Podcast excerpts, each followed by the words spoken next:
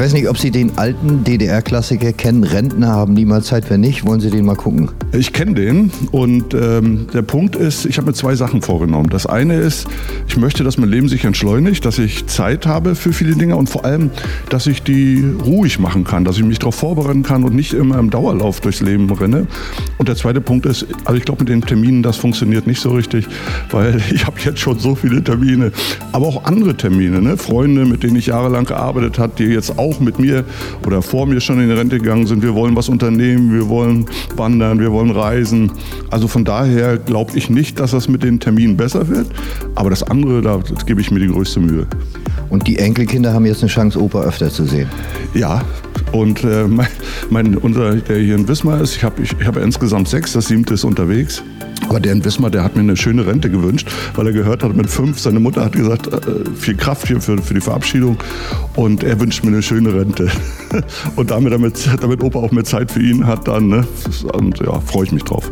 Wie einfach oder wie schwer ist das, loszulassen? Das äh, sind insgesamt waren es dann 22 Jahre. Äh, und es ist so, ich habe ja Zeit gehabt, mich darauf vorzubereiten. Also mein Vertrag, der, der läuft jetzt aus. Ich habe den, hab den beendet. Das war mir wichtig, dass ich bewusst äh, das mache. Und ich hatte jetzt ein Jahr Zeit, mich darauf vorzubereiten. Äh, ich habe eine große To-Do-Liste mir gemacht, äh, ähm, dass mir das eben nicht so schwer fährt.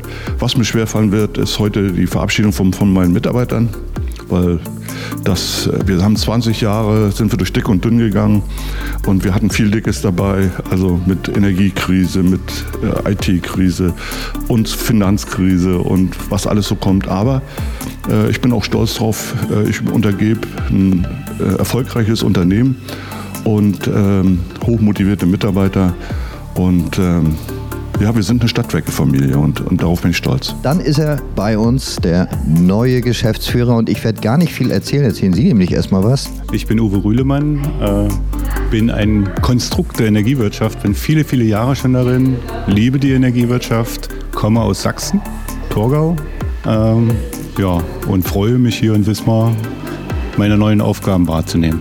Aber es ist schon ein großes Aufgabenfeld und auch vor allen Dingen ein gutes Feld was ihm hinterlassen wurde. So sehe ich das von außen zumindest. Also Andreas Kresko hat ein sehr, sehr gutes Fundament gebaut über viele, viele Jahre. Ich bin sehr dankbar, dass ich ihn als Vorgänger habe und äh, baue natürlich darauf auf. Also ich äh, möchte gern die Stadtwerke zum attraktiven, innovativen und regional verbundenen Unternehmen weiterentwickeln in dieser spannenden Zeit der Energiewirtschaft.